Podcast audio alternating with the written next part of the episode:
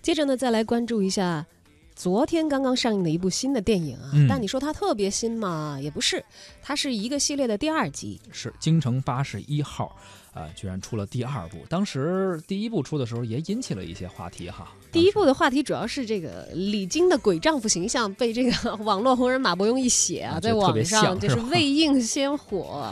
时是这次呢，影片呃《京城八十一号二》呢也开始上映了，而且这次的演员据说颜值还都挺高，也是上演了一次高颜值的民国虐恋，都有谁呢？有张智霖，包括钟欣桐，呃等等吧，还有好像还有梅婷。也是这种呃民国背景下的一个恐怖题材的我电影，发现了《嗯京城八十一号》这个系列啊，特别善于选和用那些本身黑眼圈就很重的演员。不用怎么化妆是 吗？对，你看梅婷其实很漂亮，但她的嗯黑眼圈很重，也是一啊个是个人颜值特征。对，李菁眼睛大是大，啊黑眼圈重，这个也是，好像你感觉她演那鬼丈夫都省去化妆了。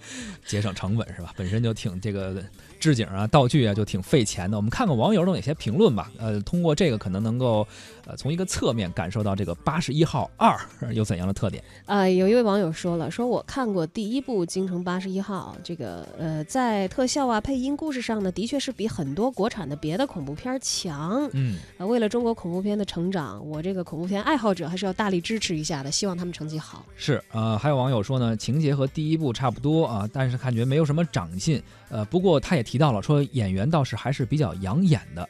呃，而且还有网友说，居然还敢出第二部，不知道哪来的自信。看来他是对第一部不太满意，可能。就是出嗯第二部，我觉得一点儿都不意外。首之先，第之一前部火嘛，有话题，有对，热非度常的火。嗯还有你去过京城八十一号附近吗？嗯就是以前在网去过上就有人探 险，现在那旁边的餐厅甚至都主打京城八十一号主题。 是吗？其实只是一个普通的这个地方的对某种食物啊，对名字给你对对起的特别贴切。对，而且那京城八十一号，其实你有有的时候你往现实里想一想，也不怎么可怕。嗯，就为什么？其实大家在影视作品里是见过这栋建筑物的。呃对，这建筑物是什么？是原来老的电视剧《永不瞑目》里头，萧彤他们家就在那个哦京就城在八那儿十一是号里吧头取的景。哦所以其实看你拍什么题材的，这个对你，你拍萧彤他们家，你没觉得这地儿恐很怖啊？正常。对，你让李菁住进去就不是一个感觉 有阴影，我感觉李李菁这现在这要听见的话，心理阴影面积得多大？啊！但话说回来啊，这嗯这是一个概念。我们所说的这个京城八十一号，确切的楼的位置确实是在这个朝内大街，呃是朝内是，哎大街北京的朋81友号非常熟悉。嗯，但是其实这个恐怖电影并没有在那里人取家是景，单独